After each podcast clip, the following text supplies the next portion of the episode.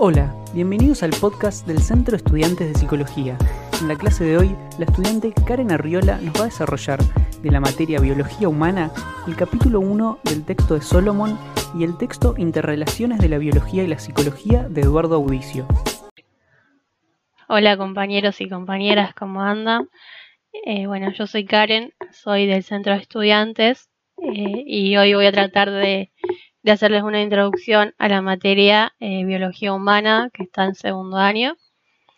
Eh, bueno, y más que nada nosotros lo que lo que tratamos de hacer, digamos, del centro de estudiantes, es que nos podamos eh, seguir organizando entre todos a pesar de, de, la emergencia sanitaria que estamos viviendo en el, en el país por, bueno, por el coronavirus, digamos que todos ya estamos al tanto, pero vamos a tratar de que de que podamos seguir, digamos, con la materia, que no nos atrasemos y bueno, vamos a tratar de, de ayudarlos entre todos. Yo particularmente desde, desde este lugar. Bueno, arranquemos. Eh, bueno, vamos a tratar de ver de la unidad 1 el texto número 1 de Solomón que se llama, eh, bueno, dice Biología capítulo 1. Y también después vamos a ver el texto número 2 de Audicio que se llama Interrelaciones de la biología con la psicología. El texto comienza hablando eh, da un ejemplo, digamos, eh, de 2009 de lo que fue eh, la influencia H1N1. Bueno, y lo pone como un ejemplo, pero lo que intenta en realidad decir es que los avances en la biología, como que, que día a día, digamos, se van descubriendo cosas nuevas y eso lo que permite es pensar a la especie humana en otros términos y que la biología se encuentra en todos los ámbitos de nuestra vida y que los descubrimientos de la biología eh, permiten, digamos, de alguna forma eh, el modo de vida y solucionar algunos problemas. Es más como a modo de, introducción a la materia, porque también eh, nos dice que sea cual sea nuestro ámbito en el que nos desarrollemos, los descubrimientos de la biología eh, son muy importantes y son una herramienta más para cualquiera de los ámbitos en los que nos encontremos sea en la vida personal, en la vida social, en la medicina, en la psicología. Como van a ver, el texto está dividido por puntos. En el punto 1-2 se llama características de la vida. Entonces lo que, lo que más hay que hacer hincapié acá es en cada una de las características de la vida sería que sería que todos los animales de nuestro planeta comparten un conjunto de características comunes que lo va a distinguir de las cosas inertes. Estas características van a ser que tienen una organización precisa, que crecen y se desarrollan, que su metabolismo se autorregula, la capacidad de responder a los estímulos, que todos estos organismos se reproducen y que todos estos organismos se adaptan al cambio. Lo primero, eh, la primera característica que se refiere a que todos tienen una organización precisa, se refiere a que todos estos organismos están constituidos por unidades básicas que son las células. De esto se va a desprender que solamente se forman nuevas células a partir de una célula preexistente.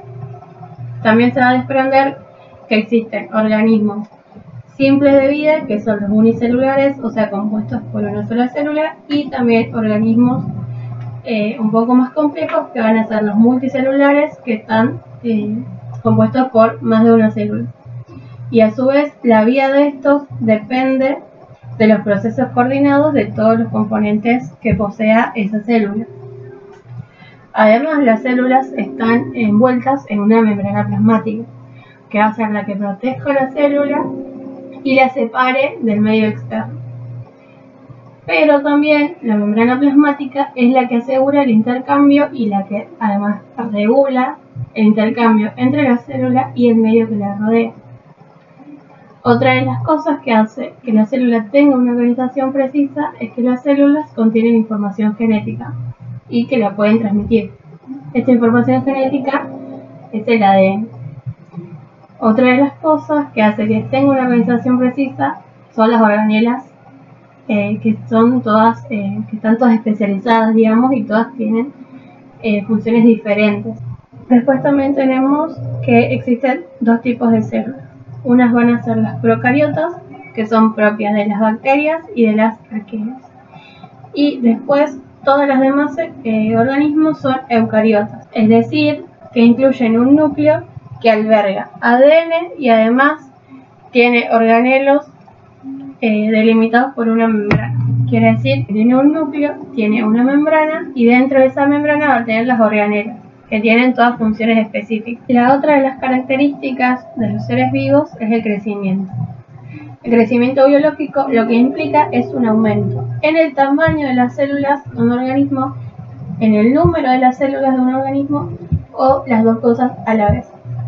Durante este proceso, todas las partes del organismo siguen funcionando, o sea, mientras crece el número de células o mientras crece el tamaño de la célula, todos los procesos del organismo siguen funcionando. Además, el desarrollo va a incluir todos los cambios que tengan lugar durante la vida de los organismos. La otra de las características es el metabolismo autorregulado. ¿Qué es el metabolismo? Es la suma de todas las actividades químicas del organismo.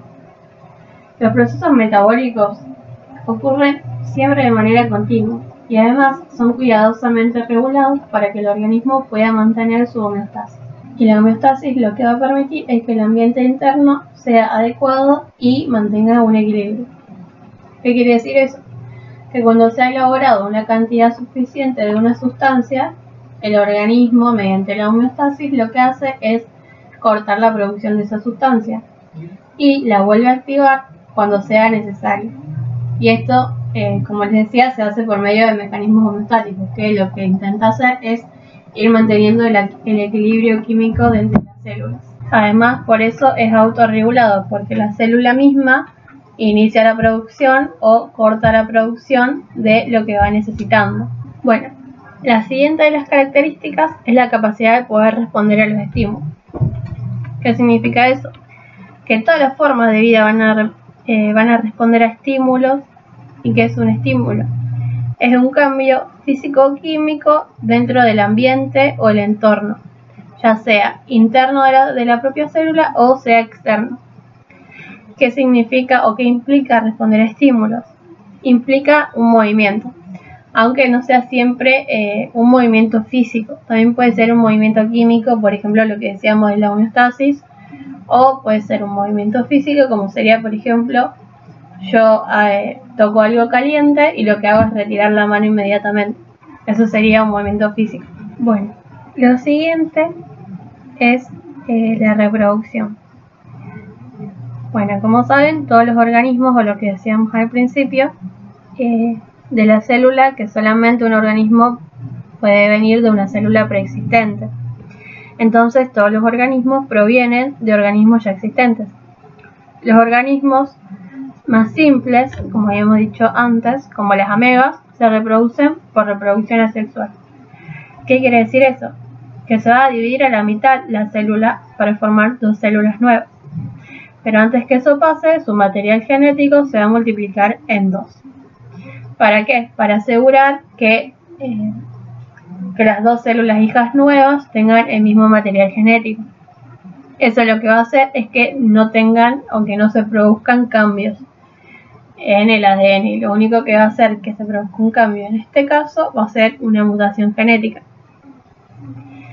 Después, la mayoría de las plantas y los animales se reproducen sexualmente. Esto se lleva a cabo por la unión de un óvulo y un espermatozoide que van a formar un óvulo fecundado y se va a desarrollar un nuevo organismo. Bueno, y la última es la adaptación que las adaptaciones son características que se van a heredar, digamos, y que lo que hace es aumentar la capacidad de que un organismo sobreviva en un entorno particular. Entonces las adaptaciones pueden ser estructurales, pueden ser fisiológicas, pueden ser bioquímicas, pueden ser comportamentales o pueden ser las cuatro. Ahora eh, vamos a ir con el punto 1.3 que se llama niveles de organización. El primer nivel de organización es el químico. Es el nivel más básico que incluye a los átomos y a las moléculas. Varios átomos se van a combinar para formar moléculas. En el nivel celular, que es el nivel que sigue, muchos tipos de átomos y moléculas se unen para formar células. ¿Qué van a tener estas células? Propiedades emergentes. ¿Qué quiere decir propiedades emergentes? Son propiedades que no se encontraban en los niveles anteriores, pero tampoco se encuentran, digamos, eh, en este nivel, sino que todo el conjunto, o sea, el conjunto de los átomos y las moléculas en la célula va a hacer que ésta tenga propiedades nuevas. O sea, no son el conjunto de los átomos y las moléculas, sino que son propiedades eh, que emergen con este nuevo conjunto. Entonces la célula va a ser una unidad básica, estructural y funcional para la vida, que va a poder realizar todas las actividades necesarias para que ésta eh, sobreviva. Después vamos a tener que las células se van eh, a asociar o a agrupar para formar tejido. Estos tejidos se van a organizar en estructuras funcionales llamadas órganos. Después los órganos se van a agrupar también y van a formar un sistema de órganos. Y el conjunto de los sistemas de órganos van a constituir un organismo complejo multicelular. Y este organismo, o sea, recuerden que todos los niveles van a tener eh, propiedades emergentes particulares.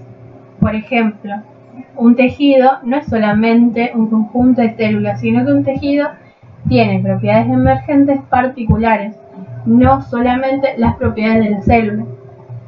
Lo mismo con el órgano. Un órgano no es solamente un conjunto de tejidos. Un órgano va a tener propiedades emergentes propias de ese órgano. Por ejemplo, eh, vamos a suponer un pulmón, no es solamente un conjunto de las células que lo conforman. O sea, el pulmón tiene muchas otras propiedades que son emergentes propias del pulmón. Y así con, con todo lo demás, digamos. Después va a venir eh, la organización ecológica. Entonces vamos a tener que todos los organismos de una misma especie que viven en el mismo área geográfica y al mismo tiempo van a constituir una población.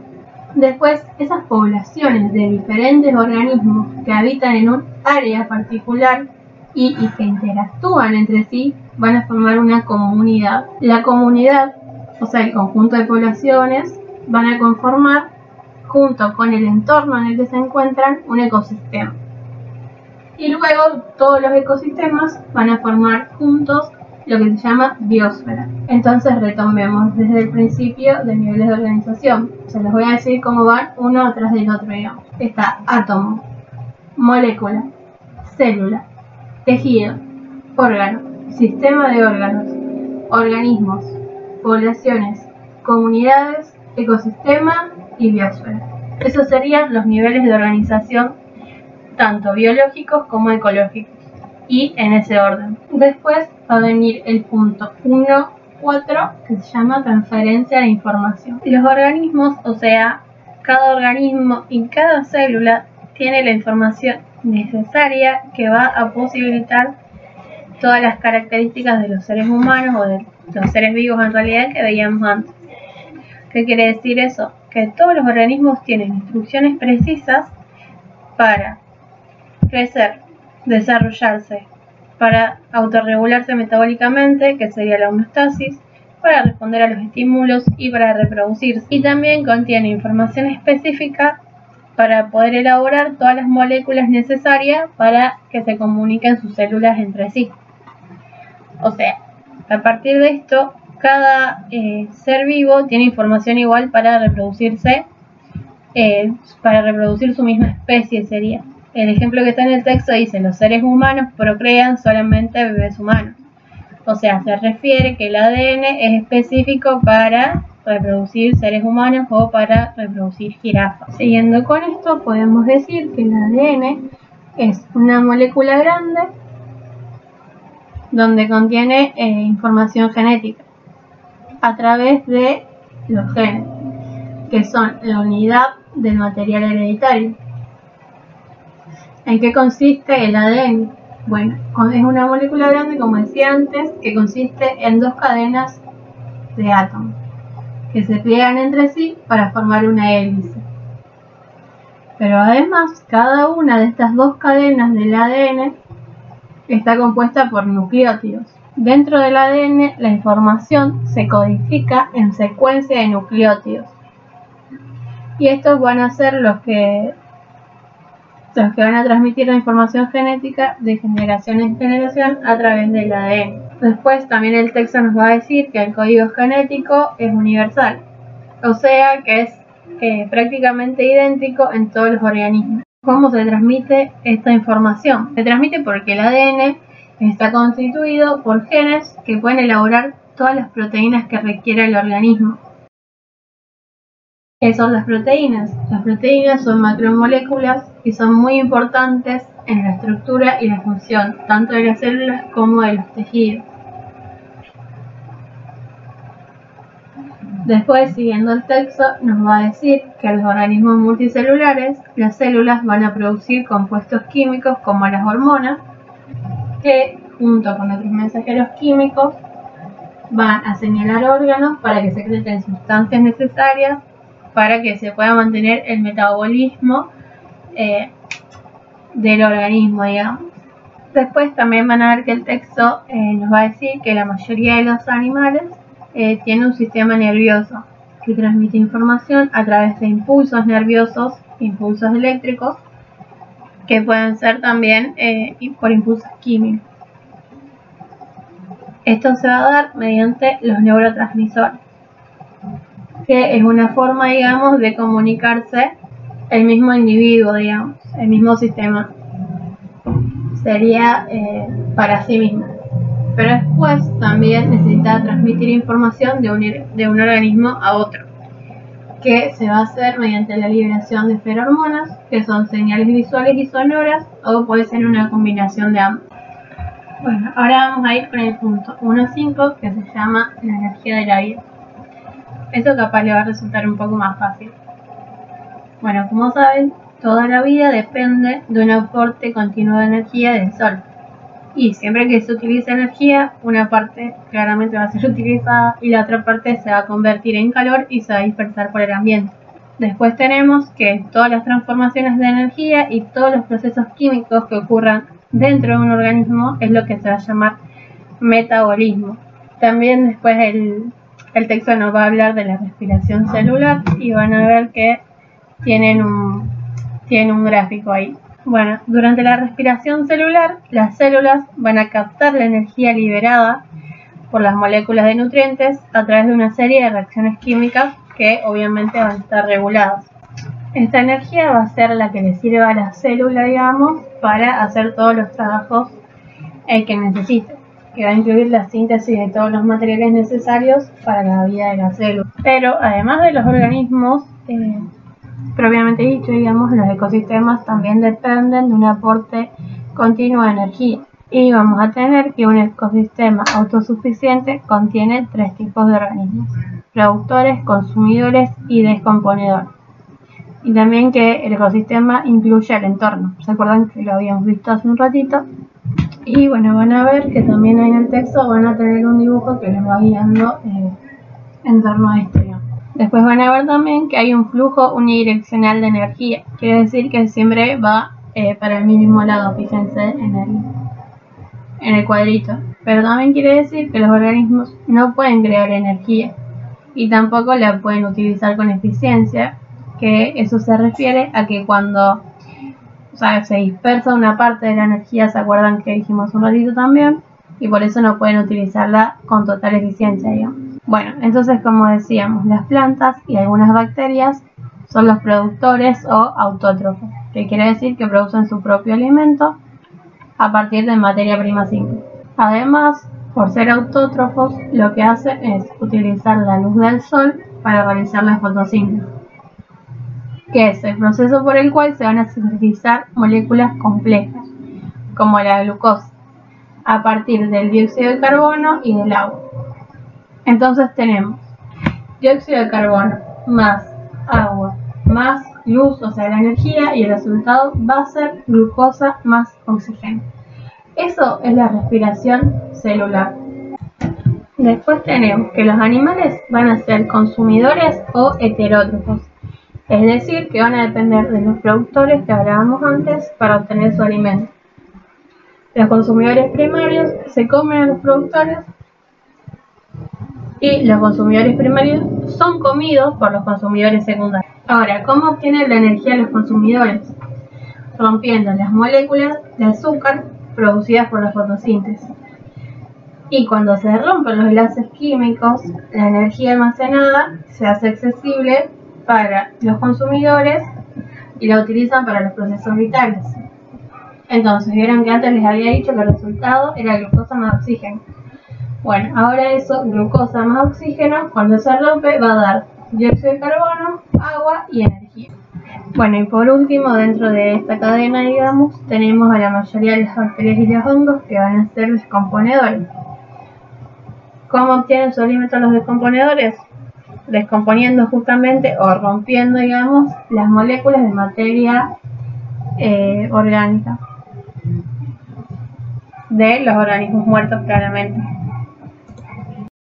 Ahora vamos a ir con el punto 1.6 que se llama evolución, el concepto básico unificador en biología. ¿Qué sería la evolución? Según el texto, es el proceso por el cual las poblaciones de organismos cambian a lo largo del tiempo. O sea, evolución es como que el organismo cambia, no es lo mismo que adaptación, por ejemplo. Es simplemente que el organismo cambie a través del tiempo. Y después de hablar de la teoría evolutiva, que es el concepto que terminó como unificando, digamos, eh, unificando la biología sería. Vieron lo que, lo que hablábamos antes, que explicábamos que el ADN lo que hace es transmitir de generación en generación información. Bueno, en el concepto de evolución también. O sea, los genes van a transmitir estos cambios a su generación siguiente y su generación siguiente va a transmitir estos cambios a su generación siguiente. Entonces eso es lo que permite que el cambio se mantenga en el tiempo, por lo tanto evolucione. Bueno, después vamos a tener que para nombrar a los organismos van a usar un sistema. Entonces el texto lo que nos dice es que la sistemática es el estudio de la diversidad de los organismos y sus relaciones evolutivas. Pero después vamos a tener a la taxonomía, que es la ciencia que clasifica y denomina a los organismos. ¿En qué se basa la taxonomía? ¿O cómo hace para clasificar? Bueno, se va a basar en la especie, en la población, en el acervo genético y en los genes. La especie va a ser el grupo de organismos con función y estructuras similares. Pero a su vez, cada especie se compone de poblaciones que son los miembros que se pueden reproducir. Después, los miembros de cada una de las especies van a formar un acervo genético que a su vez van a compartir ancestros. Y después vamos a tener que las especies relacionadas se van a agrupar en géneros. Todo esto lo pueden ver igual para que puedan entender un poco mejor capaz en, eh, en el cuadro, vieron el que parece un, un triángulo que está en el texto en la página 2. Bueno, después vamos a tener que existe un sistema que se llama línea, que es para denominar eh, a las especies. También se lo conoce como sistema de nomenclatura binominal, porque cada especie se le va a asignar un nombre de dos partes. La primera parte va a ser el género y la segunda parte es el epíteto específico, que va a designar a una especie en particular que pertenece al mismo género. Por ejemplo, Homo sapiens. La primera parte va a ser Homo, que, eh, definiría el género, y sapiens, que es el epíteto específico que designa la especie. Por ejemplo, la especie humana. Entonces, Homo sapiens, por eso es binominal, porque se compone de dos partes. Después también tenemos que la taxonomía va a ser jerárquica. ¿Qué quiere decir? Que todos los géneros se van a agrupar en un grupo más amplio que se llama familia. Las familias se agrupan en un grupo más amplio todavía que se llama órdenes. Después, el grupo más amplio después de órdenes van a ser las clases y a las clases le van a seguir los filos. Y a su vez a los filos le siguen los reinos. Y estos reinos se agrupan en dominios. Entonces, ¿cómo va a quedar este nivel de organización, digamos? va a ser, se los digo, uno, eh, como irían uno al lado del otro, digamos, o de abajo para arriba, si quieren. Va a estar primero la especie, después la población, después el género, después la familia, después el orden, después la clase, después los filos, después los reinos y después los dominios. Así sería como eh, se clasifica o cómo se nombran a los organismos y cómo se los agrupa. Bueno, después vamos a tener otro apartado que nos va a hablar de adaptación. ¿Qué es la adaptación? Lo habíamos dicho hoy que no era lo mismo evolución y adaptación. Bueno, entonces la adaptación es que los seres vivos se puedan, eh, puedan cambiar, digamos, para poder seguir sobreviviendo en el ambiente. Y se produce como resultado o como consecuencia de los procesos evolutivos que tienen lugar en el tiempo. Y a su vez esto implica a las nuevas generaciones, es lo que yo les decía antes, de que eh, una generación va a transmitir ese cambio en su estructura o eh, en su variación química o el cambio que sea, digamos, a la generación siguiente. Bueno, Darwin y Wallace van a plantear la teoría de la evolución y van a decir que uno de los mecanismos posibles para explicarla va a ser la selección natural. Y eh, tiene cuatro puntos de eh, la teoría de la selección natural de Darwin. El primero es que los miembros individuales de una especie muestran alguna variación entre sí.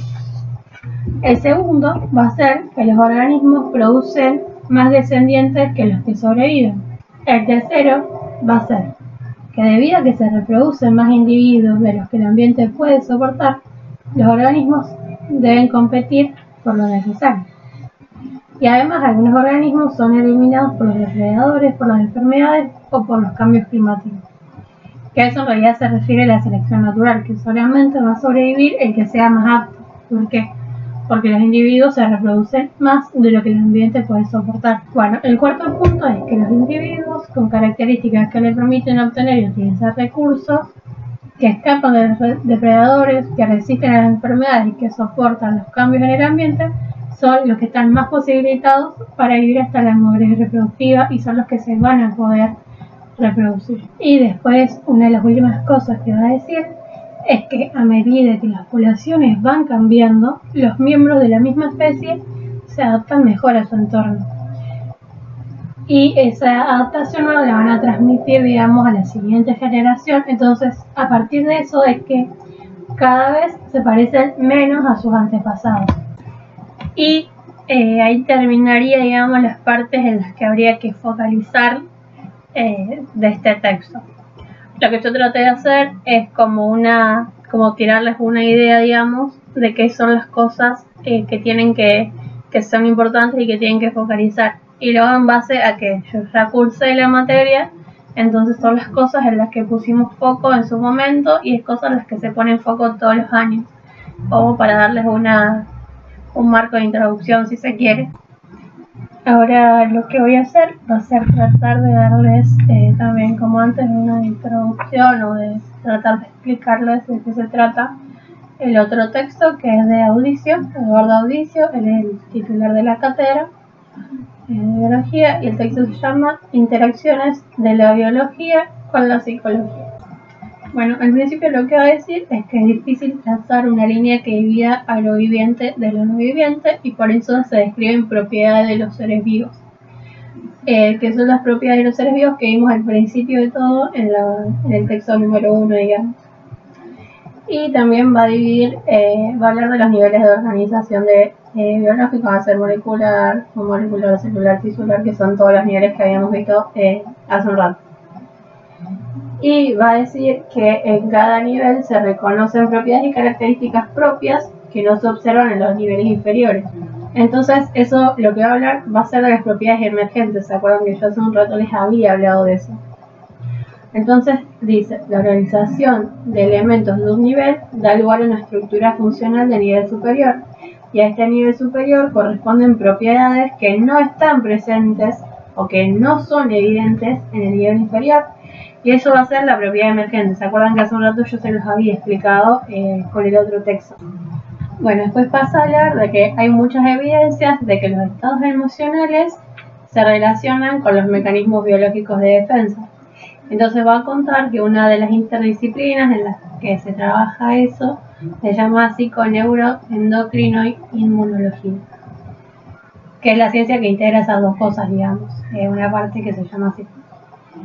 Eh, va a explicar que en muchas situaciones, cuando estamos estresados eh, se observa que la actividad del sistema inmunitario se ve deprimida y hace que las células funcionales del sistema inmunitario eh, se encuentren alteradas y por eso no puedan responder. Igual yo sobre esto lo que les diría es que después lo vamos a ver, hay un capítulo entero de, de la materia, una unidad en la que se va a trabajar el sistema inmunitario y en la que se va a trabajar esto. O sea que no se lo compliquen tanto eh, cuando lo lean porque después lo profundizamos y bastante incluso a la relación que tiene eh, el sistema inmunitario con relación al estrés, con, eh, con relación también al sistema nervioso. Pero esto lo usa para ilustrar dos diferentes procesos que se dan en cada uno de los niveles de organización y además se plantea la relación con otro nivel propio del humano que va a ser el psiquismo, o sea, a partir de lo que plantea el estrés, ¿no? Pero esta relación, ¿cómo se entiende? O sea, la relación del psiquismo con la relación de los mecanismos biológicos.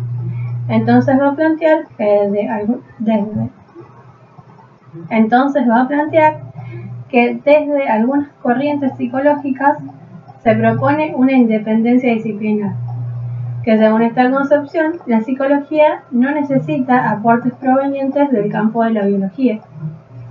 Pero después también existe otro extremo, que reafirma que el conocer los mecanismos neurofisiológicos se puede dar cuenta de los fenómenos psíquicos. O sea, se puede dar cuenta recién a que conociendo los mecanismos neurofisiológicos se puede decir algo de los fenómenos psíquicos. Bueno, y van a ver que en relación a eso va a dar, eh, va a usar como ejemplo, digamos, a varios autores y va a ir contando eh, qué es lo que piensan sobre esa relación. Entonces va a estar Eric Kendelen, va a estar Damasio, va a estar eh, Freud y va a estar Ansermet y Magistretti. Esos autores también después los vamos a ir viendo, digamos. Así que tampoco, eh, no sé, les recomendaría que no se enreden tanto, pero sí, obviamente, léanlo y tengan en cuenta lo que dice. En lo que habla de Damasio, va a decir que los procesos, para Damasio, ¿no? Los procesos mentales no son aislados del cerebro simplemente, sino que derivan de un organismo entero que en realidad es un todo que los mecanismos eh, o los procesos mentales van a dar cuenta de que o de cómo en realidad eh, interrelaciona el cerebro y el resto del cuerpo con el ambiente. Y va a hablar del concepto de marcador somático, en el cual va a decir que a partir de un marcador somático el cerebro almacena asociaciones entre estados del cuerpo y determinadas percepciones, donde el estado somático le va a dar un sentido emocional a las representaciones que quedan impregnadas en el cerebro. Después va a hablar de Freud y va a decir que en el proyecto de psicología para neurólogos de 1895 lo que intentó hacer Freud fue dar una explicación de la psicología humana empleando conocimientos neurológicos. Acuérdense que Freud era neurólogo y en relación a eso lo dice. Después también cuenta que Freud en funciones y destinos de función va a plantear eh, el concepto de función como un concepto límite entre lo psíquico y lo biológico. Después también habla de la relación entre el psiquismo y el cuerpo, que se va a plantear en toda la obra de Freud. Que eso también les diré que no se enrosquen con eso cuando lo vayan leyendo, o sea que no, no digan, ay bueno, esto no lo entiendo y, cosas así, sino que van a ver que lo vamos viendo sería eh, aparte de Freud, como que ya vieron algo en psicología y ahora en psicoanálisis lo van a volver a ver esto que nombra acá. Y después de los últimos dos autores, eh, va a hablar del concepto de plasticidad neuronal, que va a decir que ya deja de lado la concepción de que el cerebro es una cosa estática eh, y van a considerar que las experiencias son únicas de cada persona y que la estructura del sistema nervioso resulta también particular o sea que a partir de la plasticidad neuronal, cada uno va a desarrollar un cerebro diferenciado del cerebro de otro individuo. Y esto es lo mismo, no se enrosquen porque después vamos a leer otro texto que aclara un montón esto, que se llama A cada cual su cerebro, eh, que está muy bueno y también habla de la, del concepto de plasticidad neuronal. Así que bueno, eso también después lo vamos a ver muy muy ampliamente, digamos, muy muy detalladamente. Eh, más adelante, digamos, las siguientes unidades. Así que como que eso también leerlo y tenerlo en cuenta porque está muy bueno, pero también tengan en cuenta que después lo vamos a, desarrollar más en profundidad. Bueno, después podemos pasar al otro punto, que va a ser eh, concepción biopsicosocial, evolución y cambio cultural. Bueno, y entonces ahí nos va a decir que se presentan dos eh, vertientes. Uno va a ser la concepción biopsicosocial estratificada y la otra la concepción biopsicosocial interactiva. La estratificada eh, va a postularse, digamos, que el hombre está compuesto por distintos niveles que se superponen y se sustentan. Y en la interactiva se va a postular que el hombre es el resultado de la retroalimentación entre las estructuras biológicas, psicológicas y culturales y que éstas se van a influir mutuamente. La concepción estratificada se basa en la idea de que la cultura no habría tenido una acción significativa en la evolución biológica del hombre ni tampoco en el desarrollo psíquico del hombre. Plantea que primero se produjo la evolución biológica y fue esta la que permitió el desarrollo psíquico, y después ocurrieron los cambios culturales. En cambio, la concepción interactiva va a sostener que las estructuras biológicas, psíquicas y culturales se retroalimentaron mutuamente y propone un estudio interdisciplinario. Y más al final nos va a contar que la evolución de la estructura biológica de los homínidos eh, fue acompañada de un cambio cultural y se dieron en forma sincrónica, digamos, pero en paralelo. Y según la concepción biopsicosocial estratificada, ambos, procesos se retroalimentaron, como si fuera una espiral, digamos. Bueno, y en la otra parte, que se llama el genoma, su expresión y el ambiente, va a plantear eh, un debate que viene desde hace muchos años en la biología, que es natura versus nurtura, o sea, herencia versus ambiente. Y va a plantear lo mismo que antes, plantea dos extremos.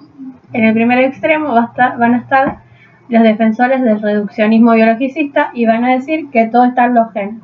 Y en el otro extremo van a estar los partidarios que no conceden la relación entre las estructuras biológicas y el psiquismo y que los genes no tienen participación dentro de eso. Entonces es lo mismo que antes, plantea dos posturas. Una que como que es reduccionista y dice que todo, absolutamente todo está en los genes y otra que dice que en realidad no están así y que los genes no tienen participación en el psiquismo, por ejemplo.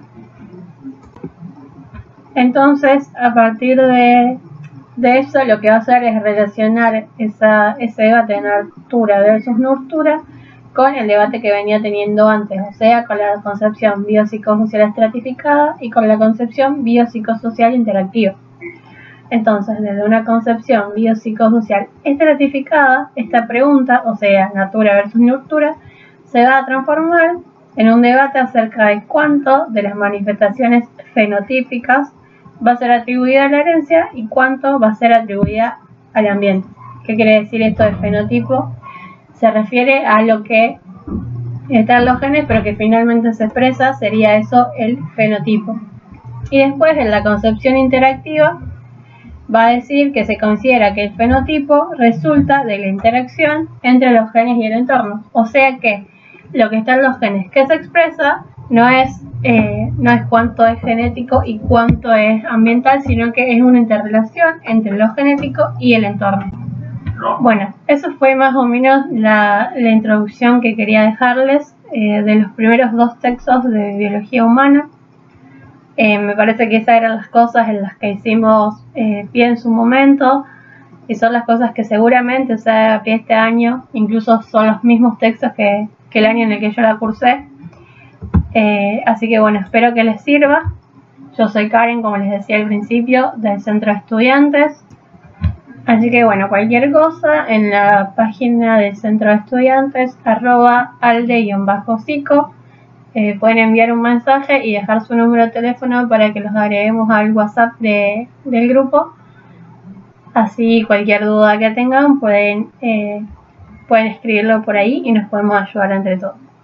Así que bueno, les dejo un saludo. Nos vamos a estar viendo. Así que cualquier cosa que necesiten pueden eh, escribirle a la página de Instagram, arroba alde-psico. Eh, y bueno, nos vamos a estar viendo seguramente y les deseo mucha suerte.